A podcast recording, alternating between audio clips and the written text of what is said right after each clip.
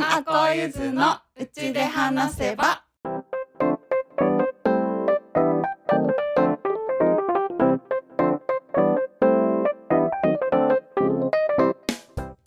やっほーみんです。やっほーあこです。やっほーゆっちゃんです。この番組はみんちゃんあこちゃんゆっちゃんが木漏れ日の中でピクニックをしているような宇宙一ゆるいポッドキャスト番組ですちょっぴり社会のエネルギーに疲れ始めた週の真ん中水曜日に内側から華やぐような会話をお届けしていますうちで話せば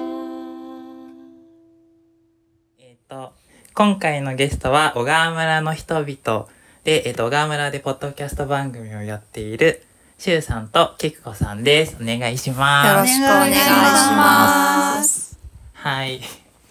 えっ、と、改めて私、ポッドキャストをめちゃめちゃ聞くんですけど、なんか車をめちゃめちゃ運転する習性があって、あの、その中で BGM は基本ポッドキャストっていうところもあって、その中で、なんか長野県の、なんかポッドキャストやってる方って他にどんな方いるんだろうって思った時に、お二人のそのやってる小川村の人々っていうポッドキャスト番組が出てきて、なんだこれっていうのをきっかけに聞き始めたっていうあの勝手な勝手なファンをあの勝手に呼んでゲストを迎えるっていう、うん。あの自己満足な感じです。ありがとうございます。そ うゆっちゃんがめっちゃファンでね、うん。あの熱く語ってくれたそうんですごいね 熱量でね、うん。なんかすごい素敵な、あの二人がいるのって言って、えー。なんかゲストに呼びたいんだけど、うん。ね行っていいとか言ってね、じゃあ連絡してみようっつって、え多分超長文の DM がいきなりそうだ最そうだ。初ねそうだ、うん送った気がする。うん。思いの丈を送ったと思うんですけど、うんうんうんうんゆっちゃんからそうで、えうん今年の初め2月とかでしたっけ10 12月の冬至の日から始めたからあそうなんですねまあ、もうあとちょっとで1年ああもうちょっとですへーあそうなんですね、そう一番12月はあれかでもなんか2人のこんな番組始めますうんうんこれから始めますみたいなゼロ。で年明けからゼロみたいな感じエでピソード1でゲスト呼んで、うん。うん。で1回目副村長みたいな、うん。うんうん。そっからじえじゃあお二人のあのご関係は？ご関係はと友達。い お付き合い長いんですか？お友達としてやコさん自身があれだうんもんね、そんな小川に来たのが去年でその前に知り合いのうちで一緒したりしたことはあったけど、まあ、顔見知りぐらいの感じだね。うー。んへえどうからだろう？うん。はじえ？去年6月ぐらいなんかいるな。移ってきたけどその前。手伝ってくれたんだよね、うんうんうん去年の夏ね、うんうんでそこ移ってきてで声最初。かけてまあその前顔見知りぐらいで、ででその辺からかなんか仲良くなったのかそうだね。でもまあこのポッドキャストやるにあたって誘ってもらってうんうん。からって感じもうある、んまあそうね、うんうんうん。それまでへでもまあいるなみたいな。お互いこう知ってるけどみたいな。へうん面白い。でもじゃあなんか波長があったっていうことなんですかね。うん。あのさっきまでいた周さんの奥さんうん。のあやちゃんが、うん。あの私とやるといいんじゃないかってへキッさんとやったらみたいな。僕がなんかポッドキャストやりたいなって言ってて、うん。うんでなんか一人でやるのがあんまりイメージでわかなくてうん誰かとやりたいなと思ってそんな話をしてたら「じゃあキッコさんとやれば?」って。うん。うんでも多分大した理由はないと思うんで、うん。なんとなくただ言ってみたみたいな感じだと思うんでじゃあ誘ってみようかなって誘ったらうん。すごい乗ってくれたってういう、ん。へー。うん。うん。えなんでなんなんでポッドキャストだったんですか？しゅうさんは。えーっと僕も聞いよく聞いてたんですよ。うんうんうんであのそれこそあの農作業中とかあの結構合う合うんですよね。うん。なんかこう、そうそうそう。で黙々とやるうん。作業に合うじゃないですか、ポッドキャストって。ですね。うんでなんか最初はその農いわゆる農系ポッドキャストみたいなのもいっぱい番組があって。でそれにいろんなのを聞きながら「へえ面白いな」みたいなの。でまあいろいろいろんなジャンル聞いててなんか結構みんな気軽に始めてんだなっていうのをが分かって、うん。そうそう。それでえーっと僕そう僕が言い出したんですよね。これやりたいっつってね。ん。でやりたいっていうのがなんかイメージとしてはあ寒いですか？大丈夫です。大丈夫ですか、うんうんうん。そうあのこう地域コミュニティ番組うん。をやりたいっていうのがもうずっとなんかこううん思いとしてあって、うんうん。あでも別にポッドキャストじゃなくてよかったのかな？なんか地域のコミュニティ作りに興味があ,、あって。うんうんでそれが何でできるかなみたいなのはこうあんまり自分でこう具体的に動いてなかったんだけど、うんうん。なんかポッドキャスト聞いてるうちにあなんかこれ使えるんじゃないかなみたいなふうに思い始めて、うんって感じですね。じゃあもともとポッドキャストやりたいなとなんかこ地域のコミュニティの何かこう発信みたいなところにそれぞれあったのが合致して、でうんうんうん。たまたまききこさんに、うん。あの話がいって、うんっていうなんかこう点と点がめちゃめちゃ線になって今なんか今発し配信をずっとやっているみたいな感じなんですかね。うんうんきっこさんはきっこさんでなんかそのネオ川に来たばっかだったし、うん。うんその地域のことをもっと知りたいみたいなうんのがあったんでね。そうだね、うん。なんかそういうきっかけとか、うんうん。まあやる理由っていうかなんかあると、まあ、話も聞いたりしやすかったり、まあ、それで YouTube とかがやるとかもあるなみたいになんとなく考えたりしてたけど、まあこの話に乗っかって今、だからきっこさんはきっこうやってる。こさんでなんか発信したいなみたいなの思ってたんだ。うその当時から。まあ発信したいっていうよりはななんかできないかなっていうのとそれこの地域の人たちのなんか話もちょっと聞いてみたいなっていうのも、うん、なんかそんな感じかな。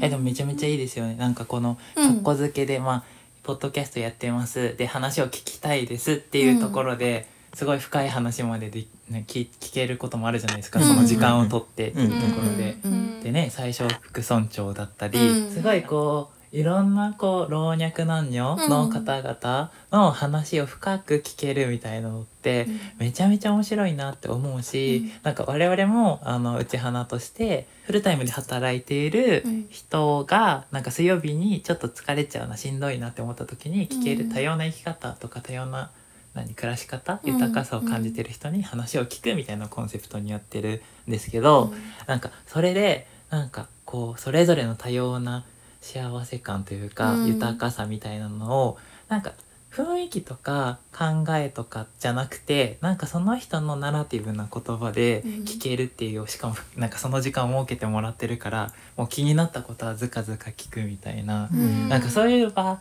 がなんかポッドキャストを切り口にやってるってすごいなんか共通項だなってすごい思ってて、なんかそこは結構通ずるものが結構あったなって思いました。ね。その人と話す系のそのねそのゲストを呼んで人の話聞く系のこうポッドキャストのなんか一番のやっぱ醍醐味がそこだなと思ってて、あですよね。ねあの結構知ってるなって思ってる人でもなんかこう立ち話だと、うん。そこまで話しなかったり、意外と知らなかったり、なんかあのどういうふうにか思ってんのかなとか、で飲み会とかだとまあそれはそれで楽しいんだけど、こうなんだろう。まあ楽しいばっかになっちゃったりもするし、でもなんかこう改まってこう向かい合って話するとか、そういえばやったことないなっていう人と、うん。そのよく会う人でもそういうこう改まって向き合ってちゃんと話これからしますよみたいなのって、まあ実はこう暮らしの中にない時間だなって思って、うん確かに確かに。ね、それをポッドキャストっていう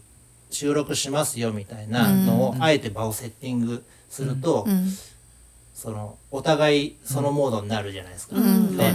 そうそう。でそのモードの中で出てくる話がやっぱこうすごい発見があったり、へえみたいな、うんそこがやっぱ一番のなんかうん。醍醐味だなって思う。結構あれですよね。ゲストさんもうん。話してみて、ああ自分ってこうだったんだって自分で自分のことを発見してくれたりとかっていうのもあって、うん。それも面白いなと思って、ねね多分だからそうやって聞かれることも逆にあんまりなかったりすると思うんですよね。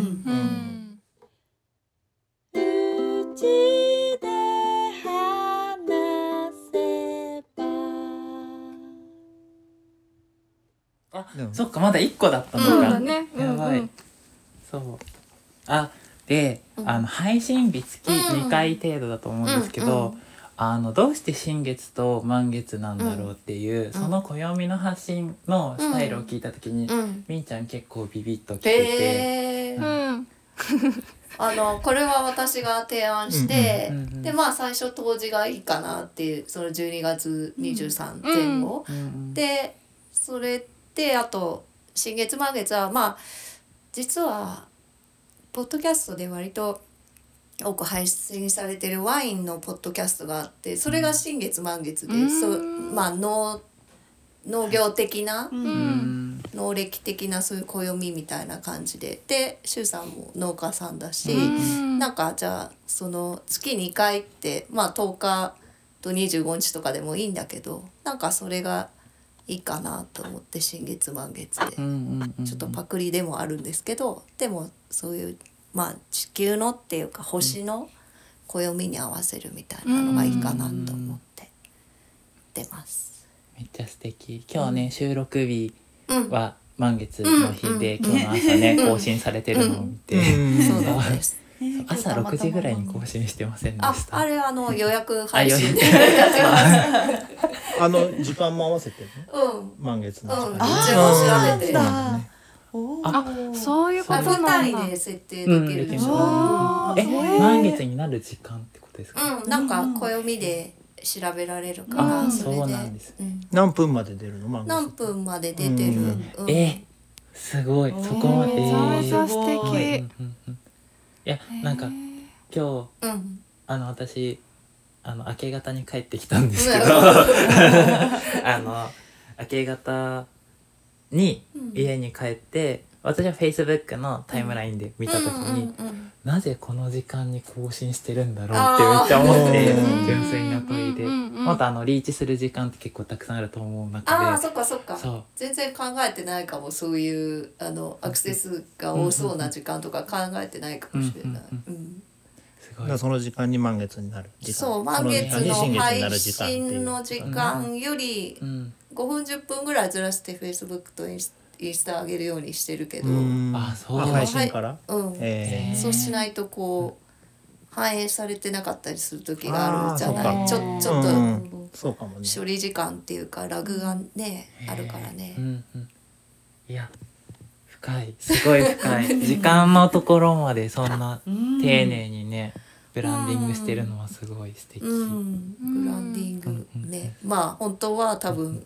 そういうアクセスが多そうな時間を選ぶのがいいのかもしれないね。うんうんうんうん。でもあんまり関係ないっていうか、うんうんうんあの別になんかこうき聞いてもらうあもちろん聞いてもらいたいんだけど、そんななんだろうね。たくさんの人にこう不特定多数にいっぱい聞いてもらいたいみたいなのはやっぱ全然なくて、うんうんうん。なんかこうまあ本当に扱ってるテーマもめちゃめちゃローカルネタなんで、逆になんかすごいよく楽しめるなっていうか外の人聞いても楽しいんだっていうのが 逆にちょっとなんか発見発見っていうかんんうんうん。あ楽しいんですねなんかめちゃめちゃローカルだしめちゃめちゃあのなんだろうな村の話だけど、うん。その村ってどういううん。特徴があったり特性があるんだろうっていう村のことをもうちょっと知りたいとかあとなんか例えば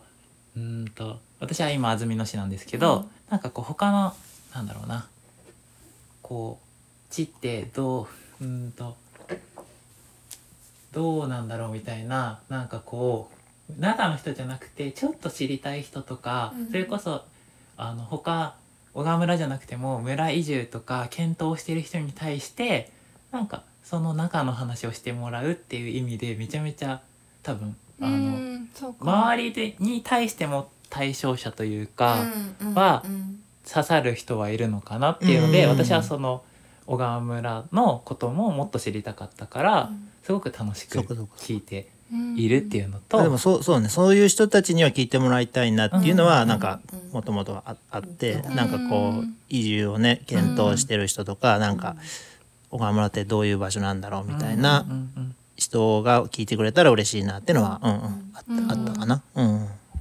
あんま情報が、まあ、私はあんまりなんかアクセスをするどんどんこう調べて調べてっていうよりもこう聞いてった方が入ってくる人なので、小川村私あのファミマありますよね外に、うんうファんミマにトイレ休憩してここ爆走で通るぐらいしか利用してなくて、うん。っていうまあ中であるあるです。そう。小川村はね通り過ぎる場所なんです長野行く時通る通過点なのそうそうそうそうそう。そうなかなかねここを目的地にしないよね。うん。みんな通過していくっていう。そうそうそうそう、ん。だからなんかまあその通ってるっていう一つの自分の実体験と、うん。どんな人なんだろうっていうのと村ってどんなことなんだろうっていうのと、ポッドキャスト出てきたっていうのうんが結構うん。関心軸があったっていうのは結構ありましたね。そう、ゲストのチョイスとか、うん。絶対にこれだけは統一しているみたいな、うん。なんかことこだわりみたいなのってありますか？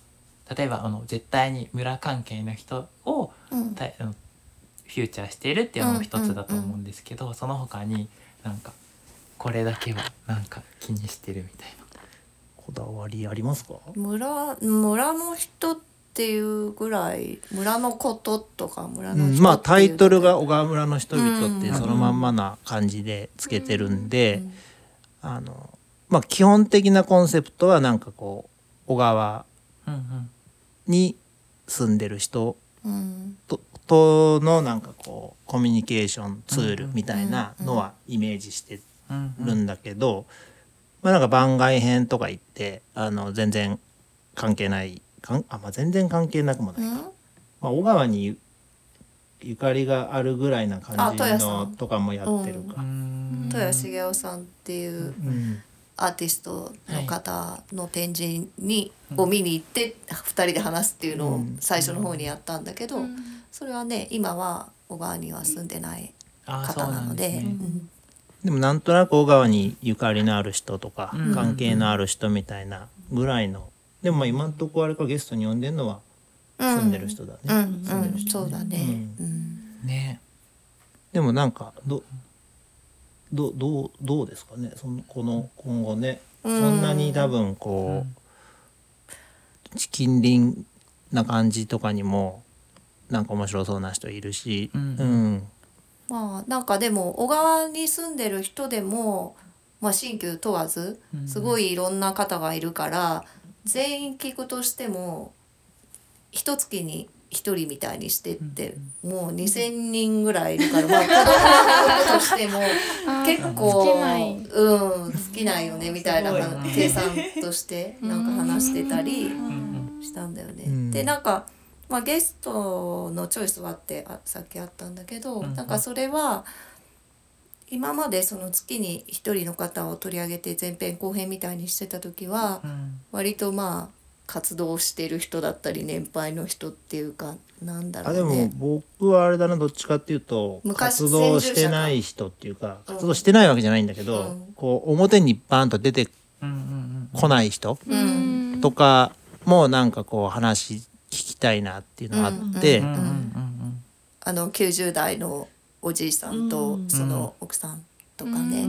なんか淡々とその村の暮らしをしてるし人うん。とかも、あのなかなかこうなんだろう他の人が知る機会ないなって思うし、うんそうそうそういう人とかの声が拾えたらいいなみたいな、うん。すごいこう必ずこうじゃなきゃいけないみたいな統一してるものとして持ってるわけじゃないけど、うんうんなんかこういうのがなんか出していけたらいいなみたいな感じは持ってるっすね。うん。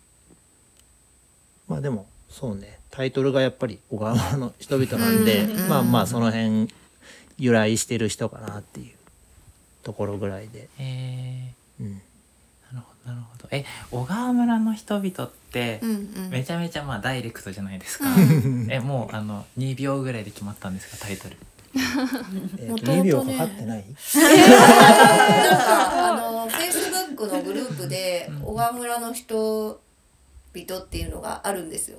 ああそうなんだ。の小情報川村の情報交換をするフェイスブックグループで、うん。まあクローズドな。友達が立ち上げてくれたん。だけど、うん。でそこからみたいな感じでそんなになんか名前はどうしようみたいなのそんななかったよね。なかったうね、ん。なんかこそのフェイスブックグループの名前がめっちゃわかりやすいで、そうですね。で、うんその友達に今度ポッドキャストやるから、番組名でこれ使っていい？って聞いて、いいよって。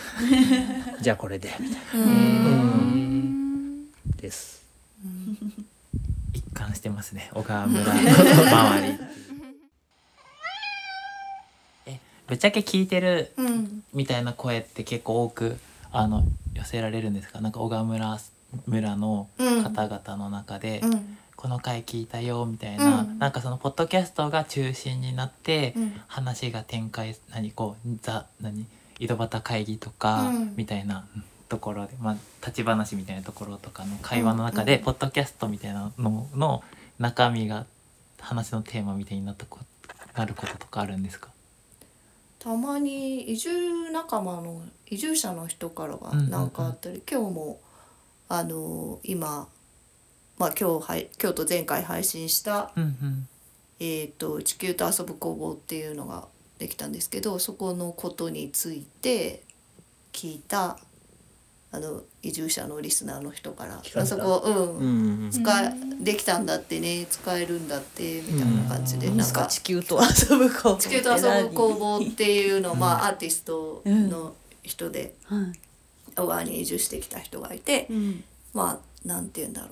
小川のソースをスペーススペース作スペースをり拠点作り。拠へ点。ーでまああの小川の人を中心に、うん。まあ、みんなで使ってもらえるようにみたいな、へー。あできたんですね。うん、まあできてうん。運結構でも営開始一言してる。一言でうん。パッて説明しにくい場所っていうか、へーぜひ番組を はい なんか聞いててもよく俺理解してなかったもんね。でえどういうことですか？そうそうまあホームページももうそろそろできるみたいなんで。あそうなんですね、ごめんなさい話それちゃってあ全然全然全然めっちゃ気になるまあたまにそんな感じで、あのあれ聞いたよって言ってくれる人もいます。あとなんか割と初期の頃に新聞にうん。新米に取り上げられて私たちが番組を始めたっていうことで、うんうんなんかそれを見てそういうのやってんだってみたいな。なんか新聞見たみたいに言われたこともある。地元の人ですか、うんうんへー。うん新聞は結構あれですよね、うん。情報としてあの結構な世帯に。そうね、うん。年配の方とか中心にね。年配の方は見ますよね、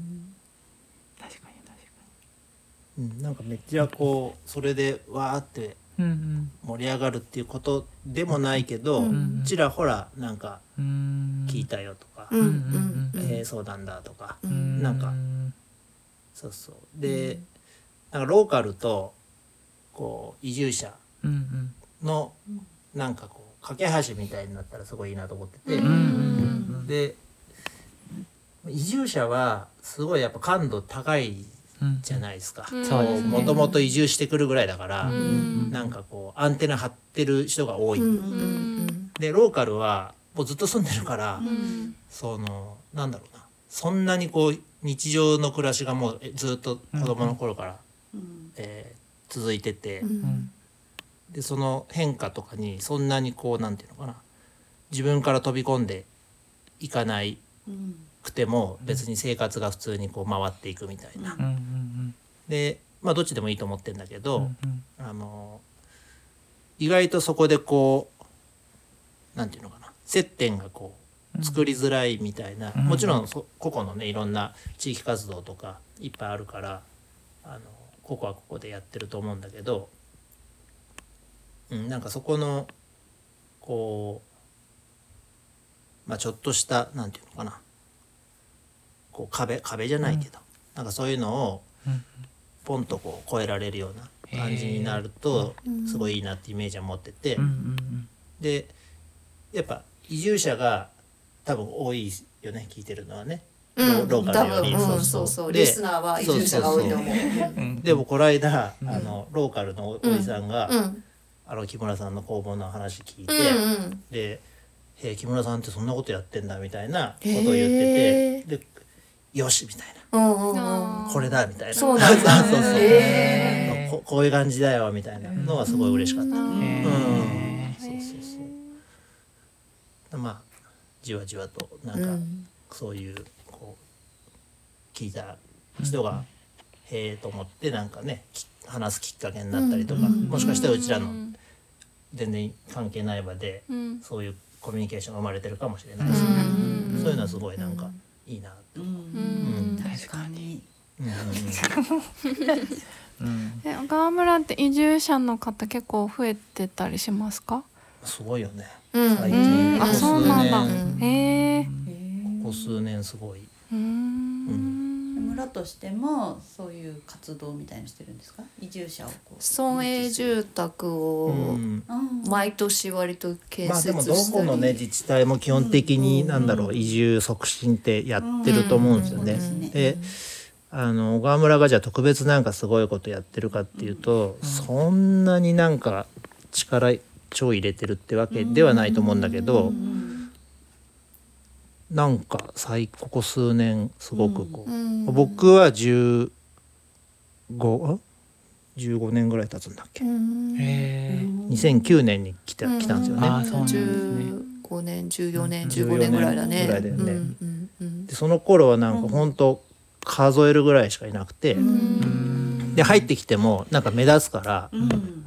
結構わ分かるっていうか、うんでもこの23年はもう分かんない、そのすどんどんこういろんなところでいろんな人が入ってきてるっていう感じで、っていうぐらいなんかか多いなってイメージ、うん、ですね。え何が人気だと思います？あのやっぱ気づいちゃったと思うんですよね。気づいちゃった。と思う。うん。やばいここいい場所だっていう。あ一度来てみたら。なんだろうあのいやいい場所だなって思ってて、うんあの好きなポイントとかが、うん。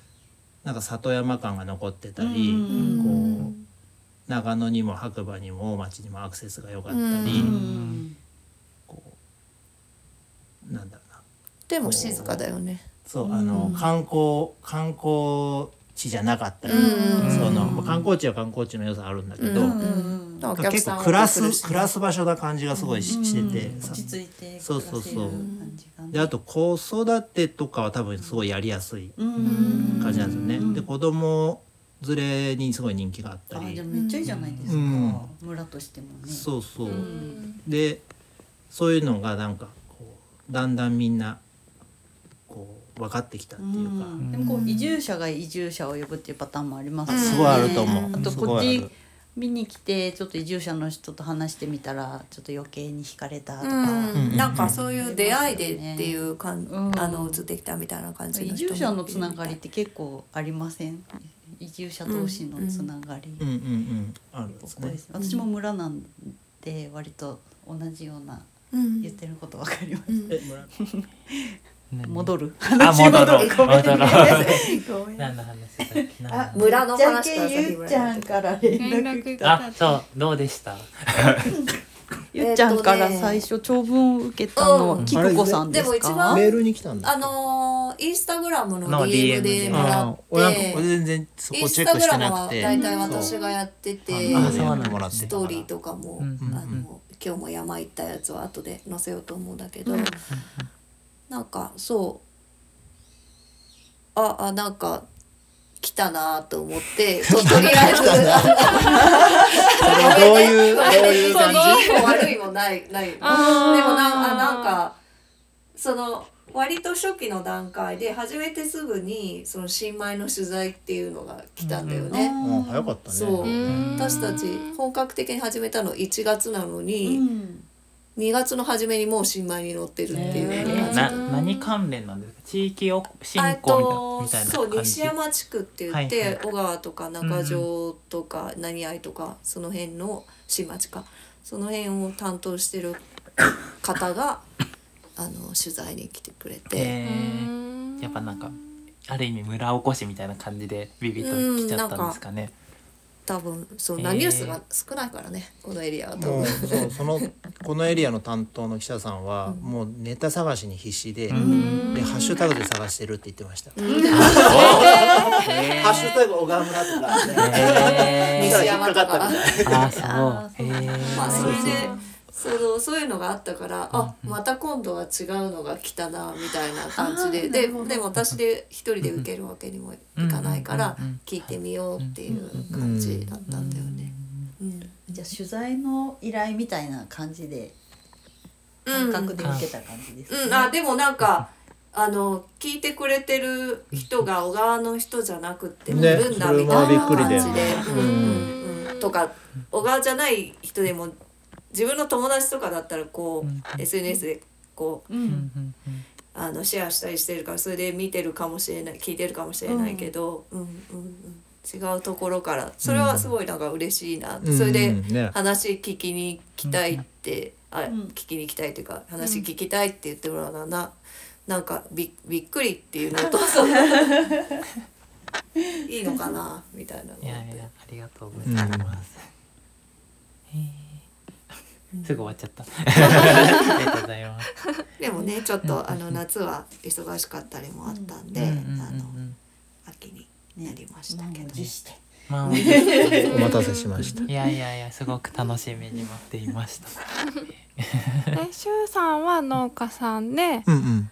きくこさんはなんか活動？なんか特に活動がちょっとできてなくて、うんうんうんうん。え僕もわからない。わからない。何者なのか。興味津々なんですよ。や いろいろちょっと言ってるけど、まあちょっとそういうなんて言うんだろうな。リトリートツアーみたいなのもしたいな。まあ小川あーとそれ以外うんうんでもあとちょっと場所も持ちたいなと思いつつ、あのね買うとかもちょっとどうかなと思ってて。うん。なんか借りるのでってあことはなんかセラピストさんとかなんですか？うーんそそんなにセラピーでもないんだけど、うん、なんか濁すね だってまだちょっとはっきりしてないもんうん。わで。かるんだよね。なんかわかるな。なんかね、きかあの聞いたんですよお二人のねポッドキャストで、うん私はその全部は聞けなくてなんとなくポンって押したやつうんが、うんそのキクコさんにフューチャリングのあー彼彼だったんです。はい。い。でその時にちょこっとなんかそういうリトリートみたいな感じで旅とかしてもいいなみたいなうんうんお話されてて、でしゅうさんが「えんどういうこと? 」みたいな。うん。そうそう「えちょっとわかんない」みたいな。言っててあなんか本当にその人がやりたい道に進めたりとか、うん。なんかそういうお手伝いお手っていうかサ伝いをポートっていうかそうそうまそう、うん。したいあなみそたいに言ってましたよね。うんなんかすごくわかる。わかるんですね。わかる。わかんないんだよな。面白いまあそれをうんなんか話したりとかそういうセッションっていうか、うんコーチングみたいな感じでもいいんだけれども、うんあの部屋の中で話してっていうよりも外の、まあ、自然の中だったり景色の中に行って、まあのも含めてで、まあ、気づくきっかけみたいにできたらなとも思っているんです。うんわかりにくいね。そうそうそう。みんなね、馴染みがない言葉なんじゃないですかセッて言うんだろうションとかコーチングとそうかあそう一個一個はわかるし、そうそあわの多分、そういうのが必要がないっていうか割と自分のやりたいことでややってるわけじゃん。う。んあまあそうじゃない部分もあるのかもしれないけどそこがこう世間的にいいっていうあの物差しで動いてる人も結構いるわけ。まあ私自身ももちろんまだあるけれども、動く動機が、うん、とか、はいはいはい、うんうんうんそこでなんか向き合うわみたいな、うんうんそうそうえっ、といやわわかるんだよ。うん。わかる。あのなんだろうな。こういわゆるまあ農家ですとか、うん。なんか公務員ですとか、うんうんうんなんかすごいわかりやすい一言で言える系うんの,、うん。あのジャンルではなさそうだなっていう。ああなるほど。ので、あのそうそうそれをきっこさんから、うん。そのこういう話の中では聞くことはすごいあって、うん。でなんとなくぼやっとはあそういう感じなのかな、うんみたいな、うん。でもなんかそのこれみたいなのが、うん。そう謎だなっていうんつも思ってるっていう、うん。まあ、別に全然いいんだけどね、そうそうそう。これからが楽しみですね。ありがとうございます。でもわかるんですもんね。わかる。え一番そこそこねなんかみんちゃんが今回のあのここに来るってなった時に、うんうん。なんかきっこさんのあの感じすごい話してみたいってみんちゃん前にそしてねねたまたま偶然。うん。ね小高四条園でうん。そのライブがあって。う。うんん由来さんの。プチコと言ったやつだそうよねそうそう。んんで小川村からですって言って、うんうん。えラジオやってますか？小川村からでそこでもうラジオってすぐ聞け聞けたんだねなんか聞いちゃったんです。なんかピンときた そう、でもなんか世界観が似てるのかなと思って。そうそうそう。うちで話せば何かお知らせありますか？バイミー言ったら。あバイミーを始めます始バイミーっすて何？あのベトナムのサンドイッチうん。のバイミうんーってあるんですけど、うんあのそのバインミーをの販売を、へえっと11月から白馬で始めるので、うん。ぜひ皆さん食べに来てください。って白馬いうのどこで？あの栄養フーズっていううん。場所は知ってますか？お店。知らない。あ初めて聞きあました。の野菜の直売所なんですよね、でお店の半分が直売所になってて、うん。でお店の半分がキッチンになってて、うん。でそこのキッチンで、うん。えーバインミーを作って売るっていう、うん。出すっていう。えしゅうさんがそこにいて？そうですそうですえそうですそうですあ、そうですそうなんだ。えじゃあ毎日通うんですか？えっとね週2日です金曜日と土曜日とりあえずへになった金土になったんだ。金土になったうんうん、であのーなんかそこのキシェアキッチンみたいな場所で、うん。でなんか使ってくれる人をこう探しててでまだ誰もいなくてがやりたいって言ってえでもう一人、えっと、カフェをやってる子がそこでコーヒードリンク出すっていうのが決まってでで最近何日か前に大町かな、でマクロビあビーマクロビのスイーツって言ったあ、えっ、とユビーガンスイーツッキーのとこで売ってるやつじゃない？ワイショップで売ってるクッキーとかじゃかななああつやちゃん？い。なんかティーラみたいな名前じゃない？かな。ちょっとまだねあの直接会ってなくて、なんかそういうその人が決まったって言って、3人で1週間を曜日変えて、えー素敵。ねそうそう。あの、回していくっていうことになってとりあえずでも2人は12月からで11月はとりあえず僕一人で週2日、うん。であのそのバインミーってフランスパンうん。うん。なんでバケット、うんで僕小麦を作ってて、うんでその小麦からえっ、と小麦粉にしてでその小麦粉をパン屋さんにお願いしてバゲットを焼いてもらってて、で大豆も作ってて、うん安曇野のもたいテンペさんってうん。あ知ってます、うんうんそこに大豆を出して、うん。テンペを作ってもらってて、うん。でそのテンペをメインの具うんにして、あと季節の野菜。うんっていうので、なんかあの農園オリジナルみたいな、 farm to table 的な。そうそう。っていうなんかバインミーをやります。えー食べたい。ねえ。食べ行きたい。行こう行こう。最初の 11月ね。最初はいついつからスタートするんですか？えっ、と4日おおじゃあ11月かじゃあ今週だ。今週土曜日うんですね。うん。でその翌週から金土で、うん。とりあえず11月やって、うん。何時から何時までですか？多分11時から2時ぐらいうん。にしようかなと思ってます。うん。ランチでや行こうかなって思ってます。